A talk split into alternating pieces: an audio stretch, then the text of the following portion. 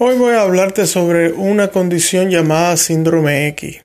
Pero primero quiero definirte lo que es un síndrome.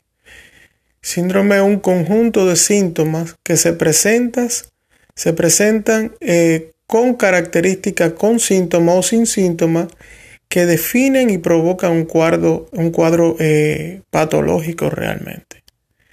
La mayor de la sociedad, casi su 80%, eh, debido al uso de eh, carbohidratos refinados y exceso de azúcar, está padeciendo de un síndrome metabólico, comúnmente llamado síndrome X.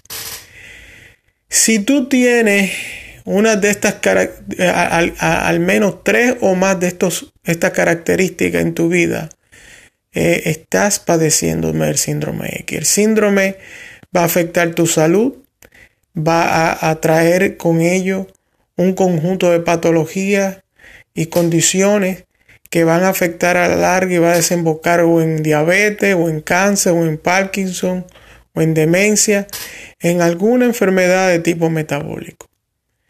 Si tú, por ejemplo, uno de esos síntomas o uno de esos marcadores que puede eh, eh, referirte a que tienes síndrome X es que tu glucosa en ayuna esté aproximadamente cerca de 100 miligramos por decilitro o más. Otro marcador es que tu presión arterial esté cercano, o, eh, sea, en este caso mayor, a 130 sobre 85, que tu presión eh, diastólica sea 85 o más, o tu citólica sea 130 o más que la cintura en el caso del hombre sea de 40 pulgadas o más y en el caso de la mujer sea de 35 o más.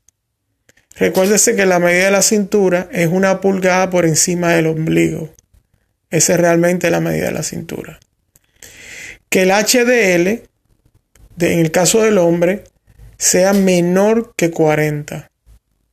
Y en el caso de la mujer, que sea menor de 50 el HDL, y que los triglicéridos sean mayores de 100 miligramos por decilitro.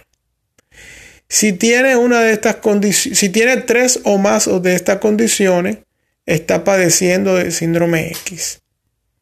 Lamentablemente, tengo que informarte que este síndrome va a desembocar en otro tipo de enfermedad, incluyendo hígado graso.